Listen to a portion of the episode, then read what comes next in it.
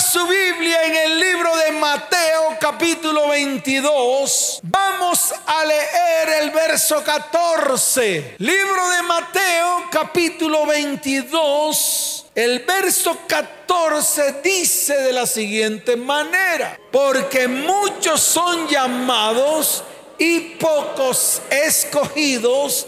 Amén y amén. ¿Cuántos dicen amén? Dele fuerte ese aplauso al Señor y a su bendita palabra.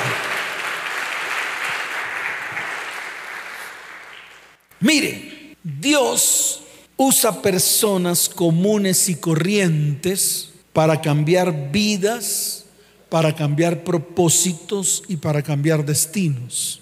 Esto le tiene que quedar claro a la iglesia, porque la iglesia cree que con hacerse especial Dios lo va a ver. No, Dios te saca de donde estás, te llama, te escoge y te envía a hacer lo que Él quiere que tú hagas. Esa es la táctica de Dios. Dios no se fija ni en el color del pelo, ni en el color de los ojos, ni en el tamaño, ni en la estatura, ni si es flaco, gordo, feo, maluco, bonito, bonita. No se fija en eso. ¿Por qué? Porque Dios escoge personas comunes y silvestres, comunes y corrientes. Por eso hoy, cuando Dígalo fuerte, ¿cuándo? Hoy Dios te va a tomar te va a usar para cambiar el destino de miles y miles de familias de la tierra. ¿Cuántos dicen amén? ¿Sabes por qué? Porque tú eres de gran valía para el Señor, de gran valor. De pronto tú dirás, pastor, es que soy pecador, tengo problemas. Tengo áreas en mi vida que no he resuelto. Tengo dificultades. ¿Qué hago para que el Señor me tenga en cuenta? Déjeme decirle algo. Y hoy es el día en el cual va a comenzar ese tiempo, en el cual Dios te va a levantar. ¿Dios qué? No, diga, Dios me va a levantar. ¿Dios qué? Dígalo fuerte, Dios qué? Claro, Él te va a levantar. Él va a poner valor en tu vida.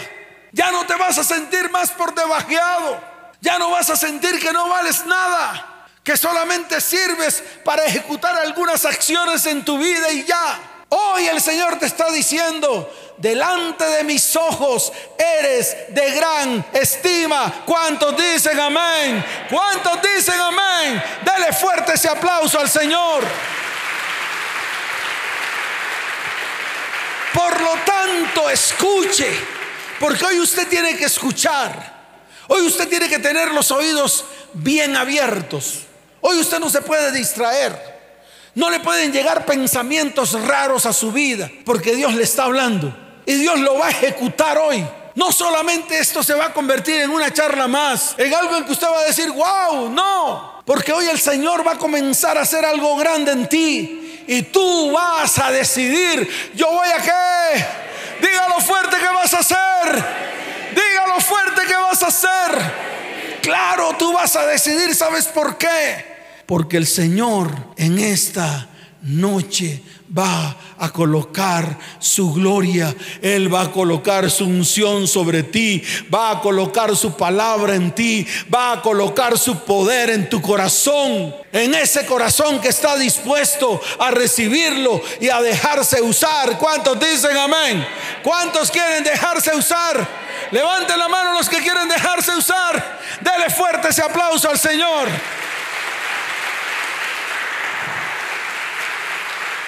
Ahora de pronto tú dirás, pastor, a mí nadie me conoce. Yo soy uno más entre el montón. Mire, por el solo hecho de que llegaste aquí hoy, no eres del montón. ¿Sabes quiénes son los del montón? Los que se quedaron allá arrunchados en su casa. Los que no se esforzaron ni se levantaron para venir. Eso sí, pero ustedes, escuchen bien, no son del montón. Y desde hoy el nombre de ustedes se va a hacer saber en las naciones de la tierra, porque el mismo Señor lo va a escribir en su libro y van a ocurrir cosas grandes y maravillosas en medio de su vida. ¿Cuántos dicen amén? Por eso tal vez nadie conoce tu nombre. Tal vez eres un desconocido. Tal vez eres una persona que ha sido menospreciada por muchos, incluso por líderes religiosos, e incluso por iglesias. Tal vez esto te ha pasado. Tal vez te has sumergido en las tinieblas más profundas del pecado, la maldad y la iniquidad. Pero hoy yo vengo a decirte algo que el Señor me mandó a decirte. Si tú te comprometes con Dios, sobre ti nacerá la luz de Cristo y en las manos del Señor vas a cambiar la historia de tu vida, de tu familia y de tu descendencia y de miles de hombres y mujeres que en este tiempo necesitan de Dios. ¿Cuántos dicen amén? ¿Cuántos dicen amén? Fuerte ese aplauso al Señor. Ahora, yo no vengo a decir esto por decirlo para emocionarlos. No, de ninguna manera. No, yo no quiero emocionar a nadie. Yo no soy ningún motivador. En la Biblia no aparece ningún motivador. Así que deje de dejarse de comer cuentos de los motivadores. Vamos a la palabra y vamos a mirar lo que Dios va a hacer con usted, que está reflejado en la palabra de Dios. ¿Cuántos dicen amén? Entonces, abra su Biblia ahí donde está en Segunda de Reyes, capítulo 9. Quiero que lo mire con detenimiento. Quiero que lo lea junto conmigo. Y quiero que se mire a usted mismo. ¿Qué va a hacer usted hoy? Usted va a ver su reflejo en la Biblia para que usted vea quién es y para que usted también vea de qué es capaz usted de hacer. Y es un reto que Dios le coloca hoy. Y sé que cada uno de los que están aquí van a comenzar a cumplirlo. Segunda de Reyes, capítulo 9. Vamos a mirarlo con detenimiento. Dice la palabra del Señor desde el verso primero en adelante. Entonces el profeta Eliseo, el que... Dígalo fuerte, el que... El profeta Eliseo llamó a uno de los hijos de los profetas ¿A quién llamó? A cualquiera. A un sin nombre, a un desconocido, a uno que nunca se supo quién fue. Pero ese que nunca se supo quién fue, ni nadie supo su nombre, tuvo la entereza, tuvo la que de obedecer lo que Dios le estaba mandando hacer mediante el profeta Eliseo. Y mire lo que dice la palabra. Ciñe tus lomos, que le dijo. Y toma esta redoma de aceite en tu mano y ve a Ramot de Galat. Era una orden específica. ¿Era una qué? Era una orden específica. ¿Para quién? Para un varón que nadie conocía y que le llamaron loco. ¿Cómo le llamaron? Le llamaron loco, le llamaron sollao. Oye, ese sollao que hace aquí, ¿quién mandó a ese sollao, a ese loco, a entrar ante la presencia de nosotros, los principales del pueblo? Eso fue lo que dijeron y más adelante está y se lo voy a mostrar. Porque cuando Dios nos manda a hacer algo, Él nos equipa. Él coloca el equipo que necesitamos, las herramientas que necesitamos para cumplir eso que Él nos ha mandado hacer. Él abre las puertas, claro, Él abre las puertas para que eso que Él dijo que tú tenías que hacer se cumpliera a cabalidad. Y eso fue lo que pasó con este varón. Pero escuche bien, lo llamó el profeta Eliseo para cumplir un propósito que cambiaría el destino de toda una nación. Mandó a ungir a un hombre llamado Jehú. ¿A quién mandó ungir? A Jehú, dígalo, ¿a quién mandó ungir?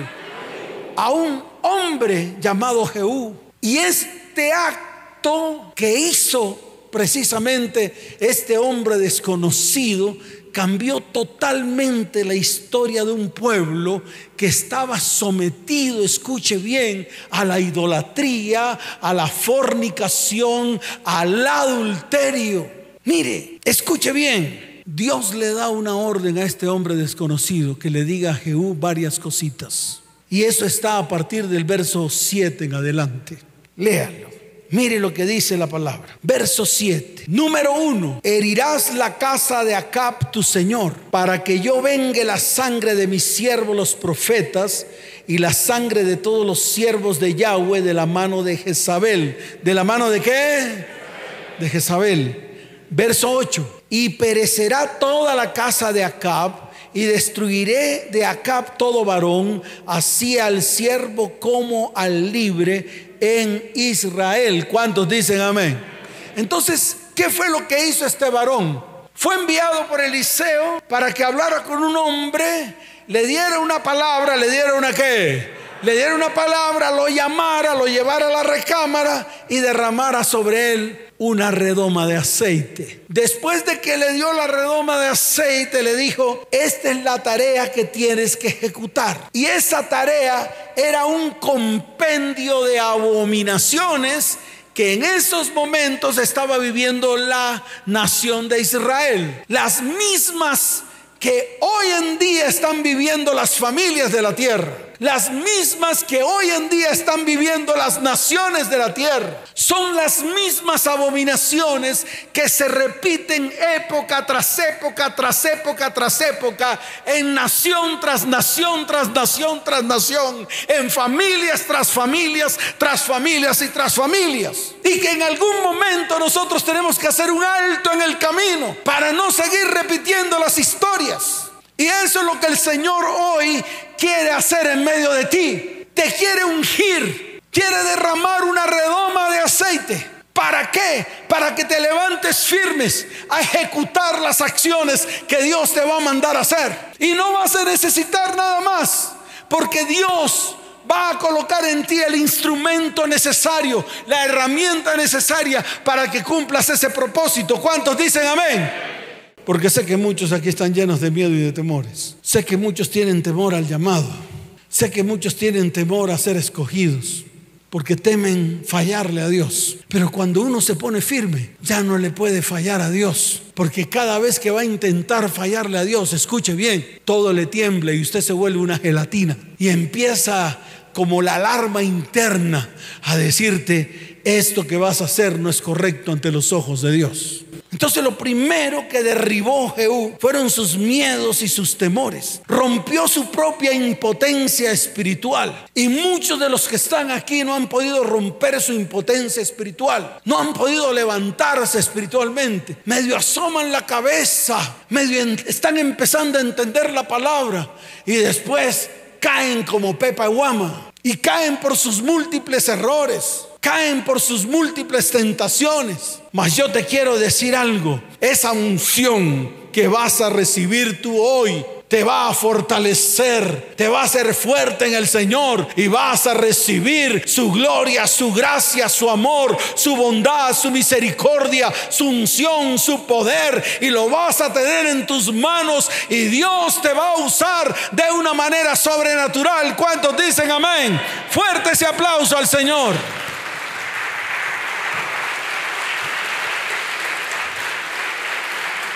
Jehú derribó a Joram. ¿A quién derribó?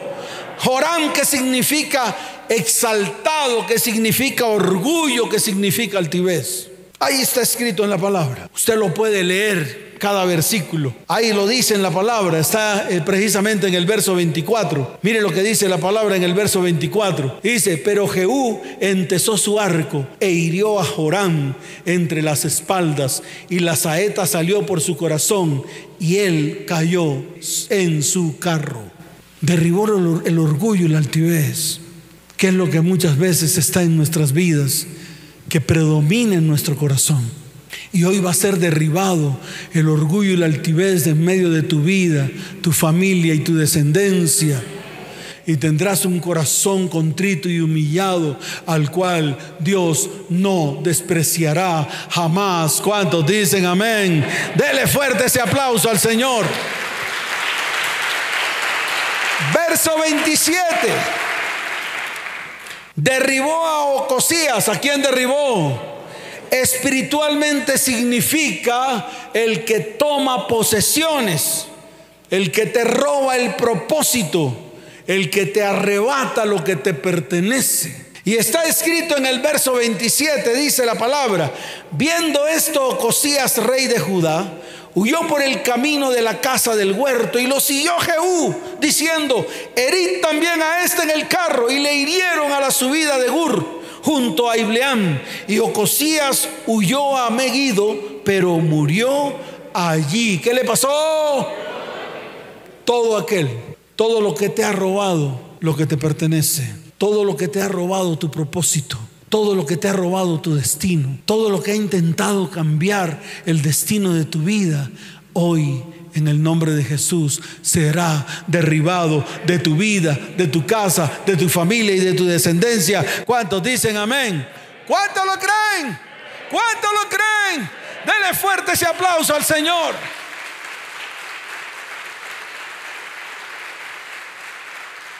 Mire esta. Jehú derribó a Jezabel. ¿Derribó a quién? La reina de las fornicaciones, la reina de los adulterios, la reina de la idolatría, la reina de los Baales, la reina de Astarot. Ese era Jezabel. Significa autoridad maligna. Representa todo poder de las tinieblas en la cual muchos de los que están aquí han caído.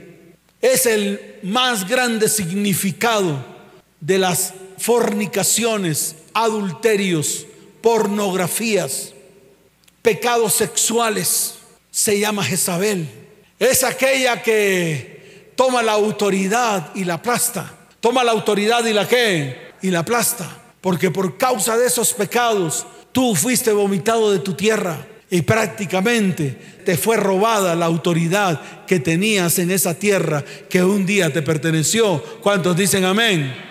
Jezabel te roba las posesiones. Jezabel te roba la prosperidad. Jezabel te roba el dinero.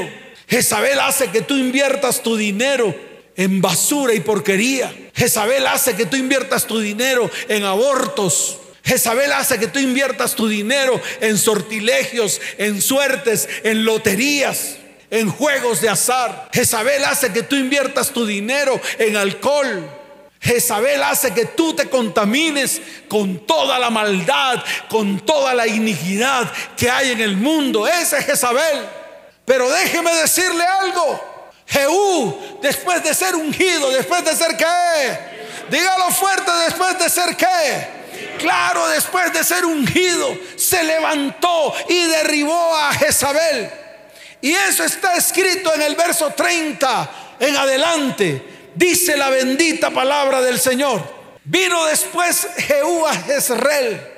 Y cuando Jezabel lo oyó, se pintó los ojos con antimonio y atavió su cabeza y se asomó a una ventana.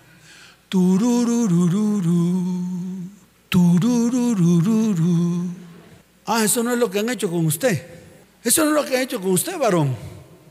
O con usted, mujer. Eso no es lo que, ha hecho, usted. Ve a su mujer fea y entonces viene la Jezabel y se le cantonea las caderas. Claro que yo no tengo. Yo tengo más barriga que caderas. y eso es lo que le ha pasado. ¿Quién es esa persona? Si no es Jezabel. ¿Quién es? Jezabel. Y fue lo que hizo, mire se pintó los ojos con antimonio, se puso color en sus ojos, me imagino que se pintó sus labios, se atavió, se puso bien bonita y se puso en la ventana así mostrando el muslo con la abertura aquí y tomó el celular de ese del Instagram y del TikTok y triquiti y preciso se le ve todo. Y después hizo así y triquiti se le ve todo por aquí y usted quedó bobo eh, babeando. Ese es Jezabel. Jezabel es la que se introduce en tu hogar y con sus manos destruye tu casa, destruye tus descendientes y haces que te vuelvas un idólatra. Y empiezas a idolatrar su sexo, empiezas a idolatrar su cuerpo, hasta tal punto que tomas la decisión de destruir lo que un día Dios te entregó en tus manos. Abandonas tu familia, abandonas tus hijos, por ir tras Jezabel. Y mire lo que dice la palabra. Y cuando entraba Jehú por la puerta, ella dijo, ¿sucedió bien a Simri que mató a su señor? Alzando él entonces su rostro hacia la ventana, dijo, ¿quién está conmigo? ¿Quién? Y se inclinaron hacia él dos o tres eunucos. Y él les dijo, echadla abajo. Y ellos la echaron y parte de su sangre salpicó en la pared y en los caballos y él la atropelló. Entró luego y después que comió y bebió dijo, id ahora a ver aquella maldita y sepultadla, pues es hija del rey. Pero cuando fueron para sepultarla, no hallaron de ella más que la calavera y los pies y las palmas de las manos. Y volvieron y se lo dijeron y él dijo, esta es la palabra de Dios, la cual él habló por medio de su siervo Elías Tisbita, diciendo: En la heredad de Jezreel comerán los perros las carnes de Jezabel, y el cuerpo de Jezabel será como estiércol sobre la faz de la tierra en la heredad de Jezreel, de manera que nadie pueda decir: Esta es Jezabel. ¿Cuántos dicen amén? Levante su mano y diga: Jezabel, desapareces de mi vida, de mi casa de mi hogar, de mi familia y de mi descendencia. En el nombre de Jesús. ¿Cuántos dicen amén? Fuerte ese aplauso al Señor.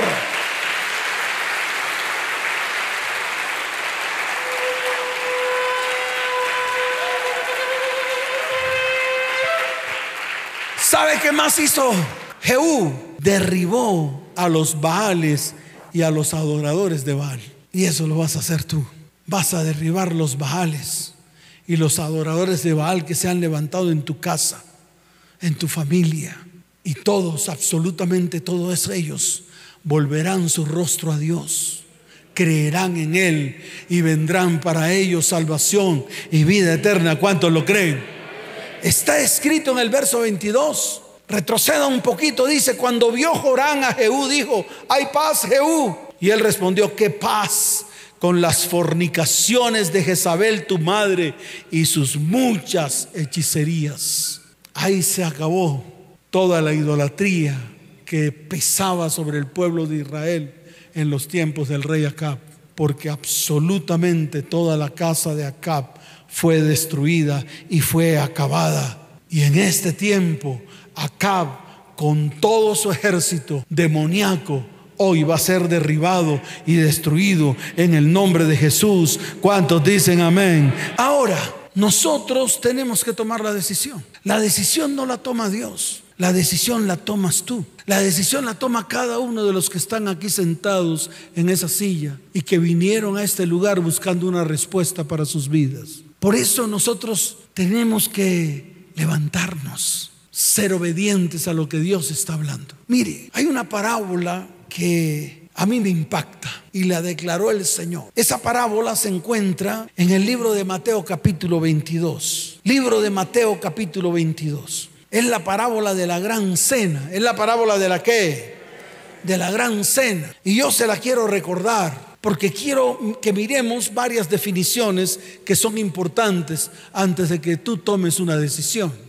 En el libro de Mateo capítulo 22 desde el verso primero en adelante dice la palabra del Señor. Respondiendo Jesús les volvió a hablar en parábolas diciendo, el reino de los cielos es semejante a un rey que hizo fiesta de bodas a su hijo y envió a sus siervos a llamar a los convidados a las bodas, mas estos no quisieron venir volvió a enviar otros siervos diciendo, decid a los convidados, he aquí he preparado mi comida, mis toros y animales engordados han sido muertos y todo está dispuesto, venid a las bodas, mas ellos sin hacer caso se fueron uno a su labranza y otro a sus negocios.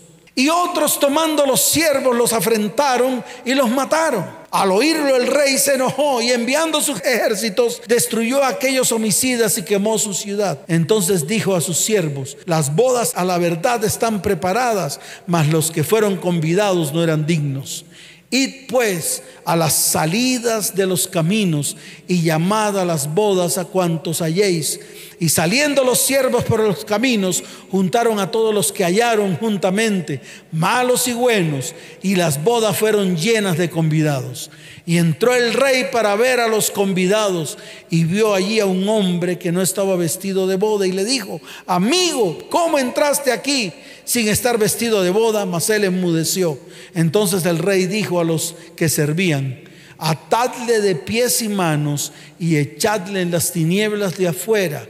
Allí será el lloro y el crujir de dientes, porque muchos son llamados y pocos escogidos. Por eso tenemos que prepararnos. Por eso en este tiempo Dios ha tomado estos tiempos para que todos los que están aquí se preparen para cosas grandes. Y todos tenemos que estar listos, ataviados con vestidos de boda. ¿Sabe por qué? Porque el esposo viene por la esposa muy pronto, que es su iglesia. Y a través de usted muchos serán convidados a la fiesta de las bodas del Cordero. ¿Cuántos dicen amén? ¿Cuántos dicen amén? Dele fuerte ese aplauso al Señor. Ahora, aquí hay dos definiciones que son importantes para usted. Lo primero es qué significa ser llamado. La palabra llamar se usa muchas veces en la Biblia. Es más, la usa el mismo Señor en diferentes contextos. En este caso, Jesús está usando la palabra llamados como una invitación. Entonces, ¿qué ha sucedido hoy? El Señor los invitó. ¿A cuántos invitó el Señor? ¿Cuántos son invitados del Señor? Claro, usted escuchó la voz del Señor. Usted escuchó. Usted comenzó y miró la invitación. Y ese es el primer paso que tal vez usted ha dado. Pero le hace falta el siguiente paso. Le hace falta qué? Claro, el siguiente paso.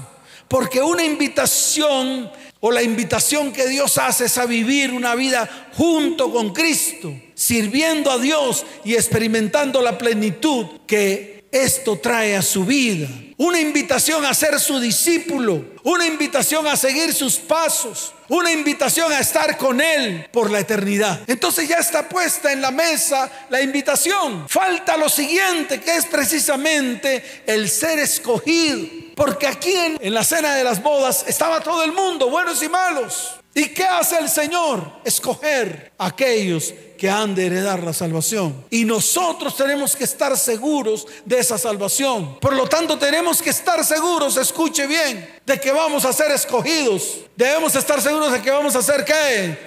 De ser escogidos, de aceptar la invitación y hacer lo que sea necesario para poder estar presente. Hacer lo que sea necesario hasta perder la vida en este mundo. Eso está escrito en el libro de Lucas capítulo 9. Vaya al libro de Lucas capítulo 9, que le voy a enseñar un par de palabras para que usted lo entienda, para que usted entienda qué es ser escogido. En el libro de Lucas capítulo 9, versos 23 al 24, dice la palabra y, y decía a todos, si alguno quiere venir en pos de mí, escuche, niéguese a sí mismo, escuche, tome su cruz cada día y sígame. Y mire lo que dice el verso 24, porque todo el que quiera salvar su vida la perderá, y todo el que pierda su vida por causa de mí, éste la salvará. Amén y amén. ¿Cuántos dicen amén? Entonces eso es ser escogido. Porque yo estoy seguro que muchos que están aquí han gastado su vida en pecados, en maledicencia, en maldición, en iniquidad. Todos han malgastado su tiempo, han malgastado su dinero, han malgastado su corazón, han malgastado su mente en cosas que no convienen. Y muchas de esas cosas que les ocurrieron trajeron maldición a su vida. Y no solamente a su vida, sino también a su descendencia. Pero aquí nosotros, escuche bien, nos vamos a levantar, nos vamos a qué? Y sin importar si vamos a perder la vida en este mundo, vamos a ganar la vida eterna juntamente con Cristo. ¿Cuántos dicen amén? Es decir, un sí al llamado y luego seguir viviendo una vida como discípulo fiel amando menos todo lo que hay a nuestro alrededor, por amar más lo que vale la pena, que es nuestro Señor Jesucristo. ¿Cuántos dicen amén? ¿Cuántos dicen amén? Dele fuerte ese aplauso al Señor.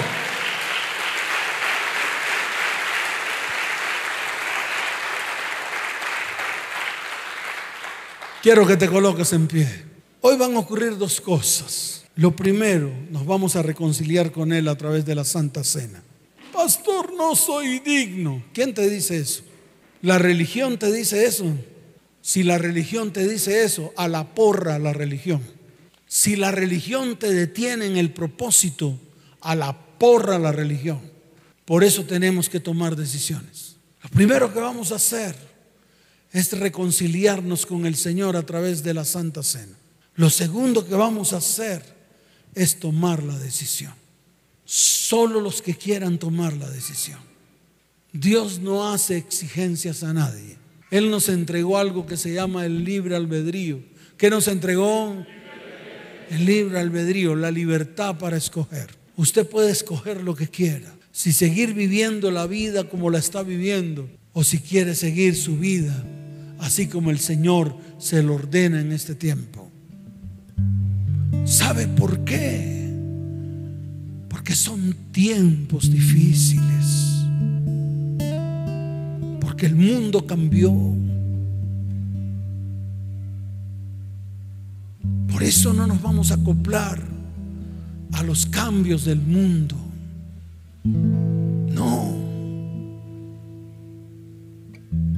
Vamos a fijar nuestra mirada en el Señor.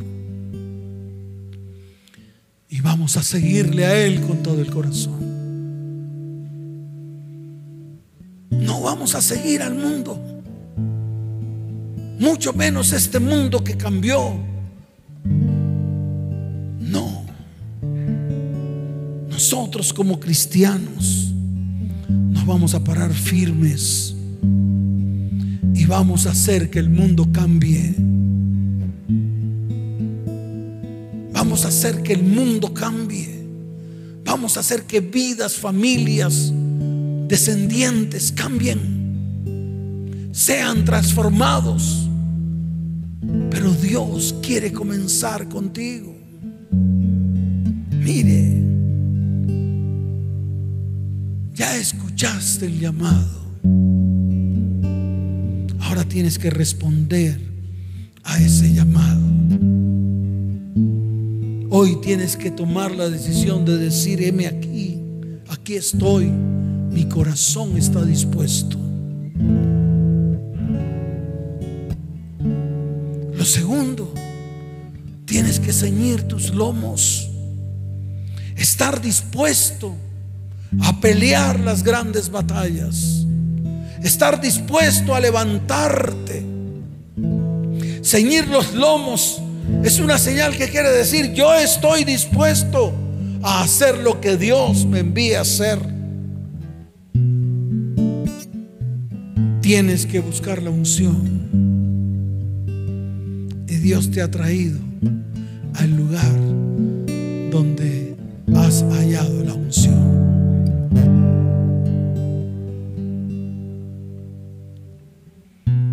Tienes que recibir la palabra. Mire, muchos cristianos dicen que los mandamientos ya no existen. Muchos toman el Antiguo Testamento donde están los mandamientos de Dios y los quieren votar porque dicen que es Antiguo Testamento. Pero yo les voy a decir algo hoy y quiero que ponga atención. Jesús es la palabra hecha carne. Jesús es el verbo hecho verdad.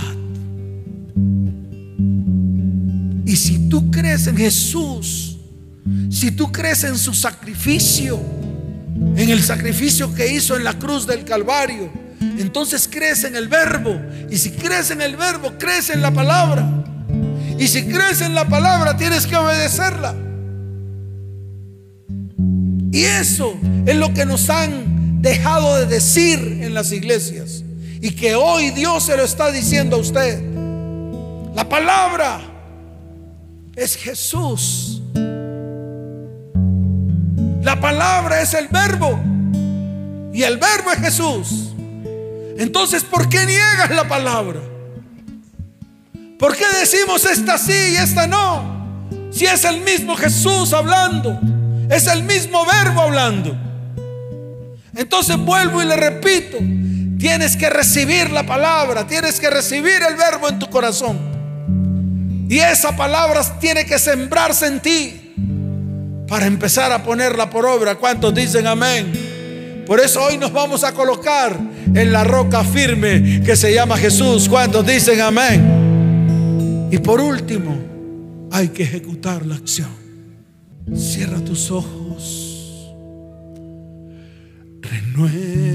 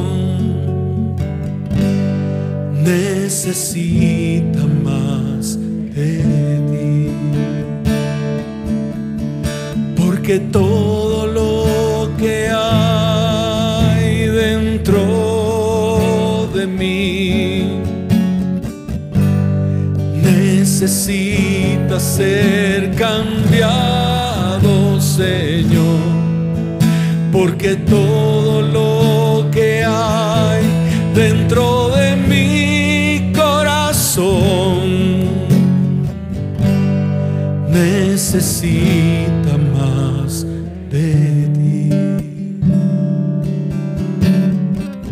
¿Saben una cosa? Lo que tienen en sus manos es lo que hace más de dos mil años Jesús hizo en la cruz por ti y por mí. Allí en esa cruz, Él fue clavado, derramó hasta la última gota de su sangre. Su cuerpo quedó molido completamente. No había nada bueno en Él, sino hinchazón, podrida llaga. Pero ¿sabe por qué lo hizo? Para que nunca más se sacrificara un solo cordero. Porque Él llegó a ser el último cordero que fue llevado a la cruz del Calvario en expiación por nuestros pecados, por nuestras maldades, por nuestras iniquidades, por nuestras maldiciones y por nuestras enfermedades. ¿Cuántos dicen amén? Por lo tanto, escuche. Hoy vas a levantar el pan. Vas a levantarlo así en alto y vas a decirle, Señor, quiero recordar que en la cruz del Calvario, tu cuerpo molido se hizo una sola carne, podrida llaga había en tu espalda, hinchazón en tu cabeza heridas en tus manos y en tus pies, tu costado traspasado por la lanza romana. Allí, Señor, en ese cuerpo, llevaste mi iniquidad, llevaste mi maldición, llevaste mi enfermedad, llevaste mi pecado. Señor, hoy levanto este pan para recordar tu sacrificio en la cruz del Calvario. Padre, y hoy levanto mi copa, levante su copa y dígale, Señor, esta copa me trae a mi memoria toda la sangre que derramaste en esa cruz. En ti no quedó ni una sola gota de sangre. Señor, con esa sangre derramada, me redimiste, me redimiste, me hiciste un hombre nuevo. Señor, hoy te doy gracias porque tu sangre preciosa me limpia, me sana. Tu sangre preciosa hoy se derrama en esa cruz y trae limpieza y sanidad a mi vida y me lleva a mi nuevo propósito, a ese nuevo pacto que tú hiciste conmigo hace más de dos mil años. El pacto de la sangre de Cristo derramada en esa cruz. Por tanto, diga, por tanto, hoy levanto mi pan y levanto mi copa, Señor, y te doy gracias. Gracias, Señor. Puedes comer del pan, puedes beber de la copa. Y levante sus manos al cielo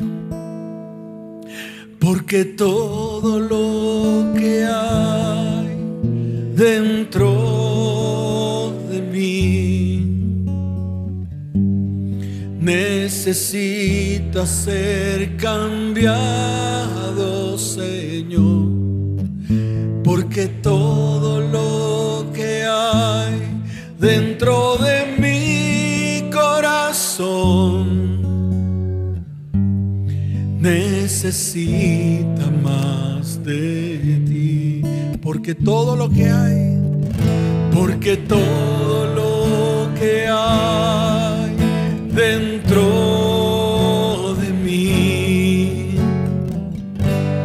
necesita ser cambiado, Señor. Porque todo lo que hay dentro de mi corazón. Necesita más de ti, necesita más de ti, necesita más de ti,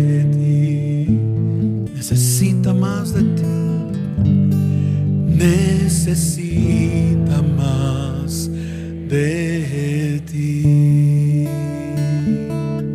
¿Cuántos pueden decir amén a eso? Dele fuerte ese aplauso al Señor.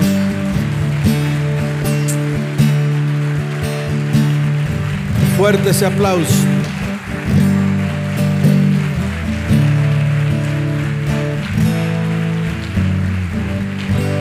Ahora viene lo fuerte. ¿Cuántos quieren aceptar el llamado? Levanten la mano, ¿cuántos?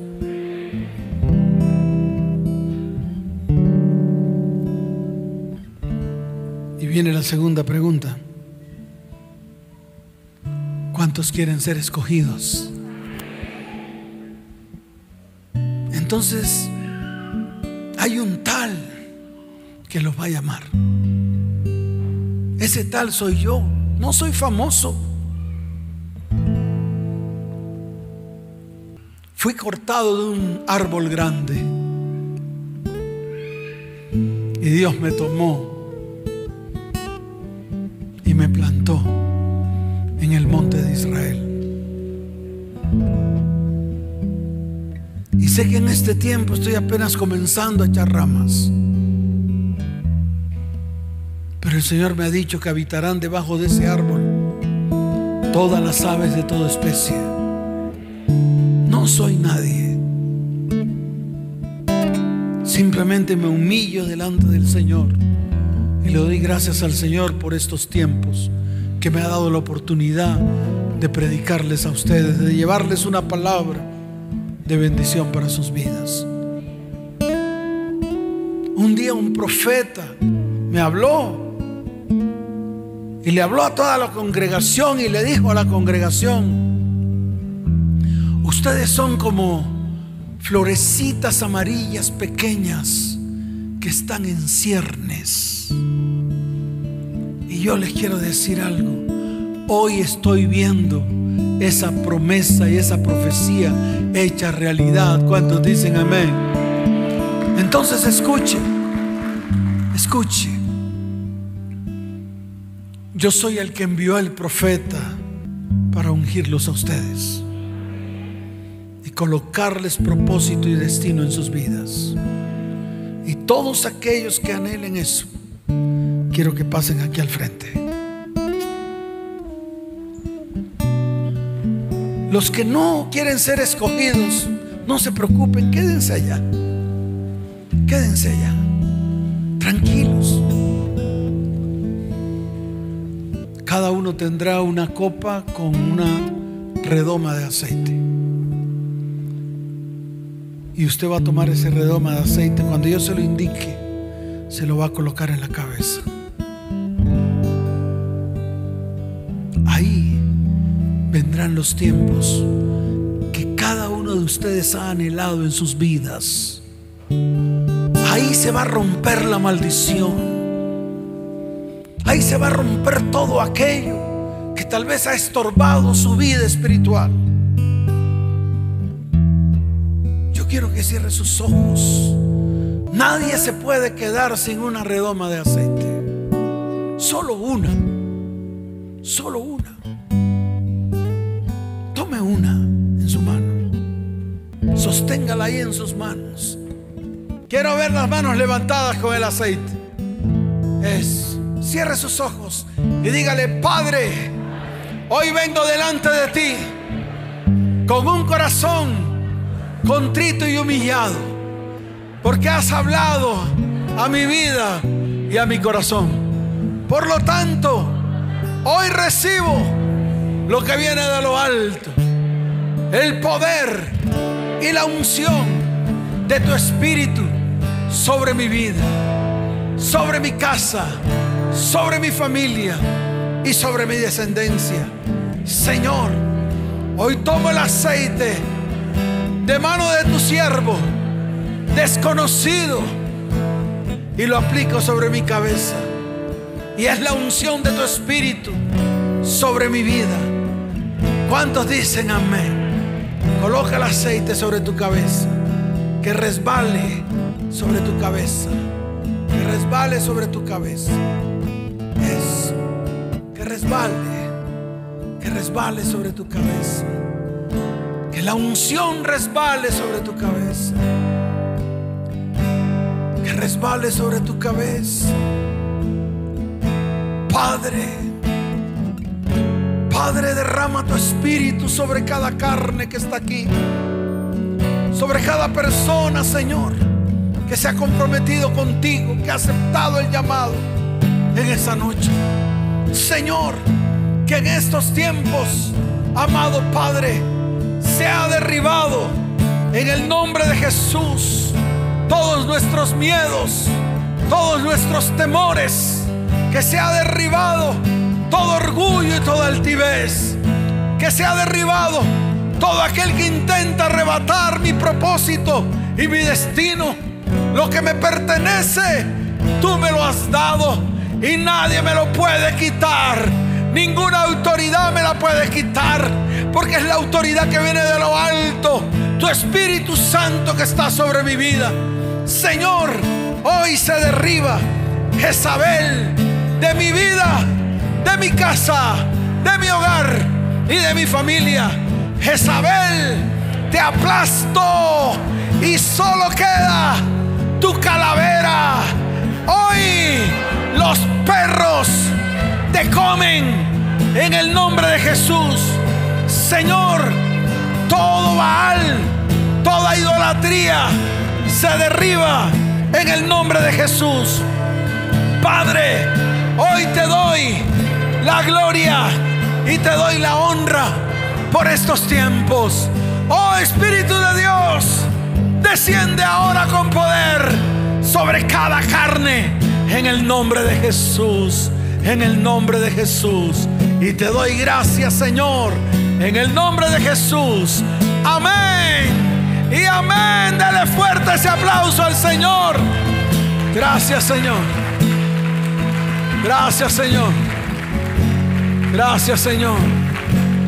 Oh, te alabamos, Padre mío. Te alabamos, Padre mío. Levanten sus manos al cielo. A ellos son los que Dios ha llamado. Y a estos son los que Dios ha escogido para estos tiempos. ¿Cuántos dicen amén? Fuerte ese aplauso al Señor. Levanten sus manos al cielo. Los voy a bendecir para que vayan en paz. Vayan en paz a sus casas, a sus hogares. Padre, bendice a tus discípulos. ¿Cuántos son discípulos?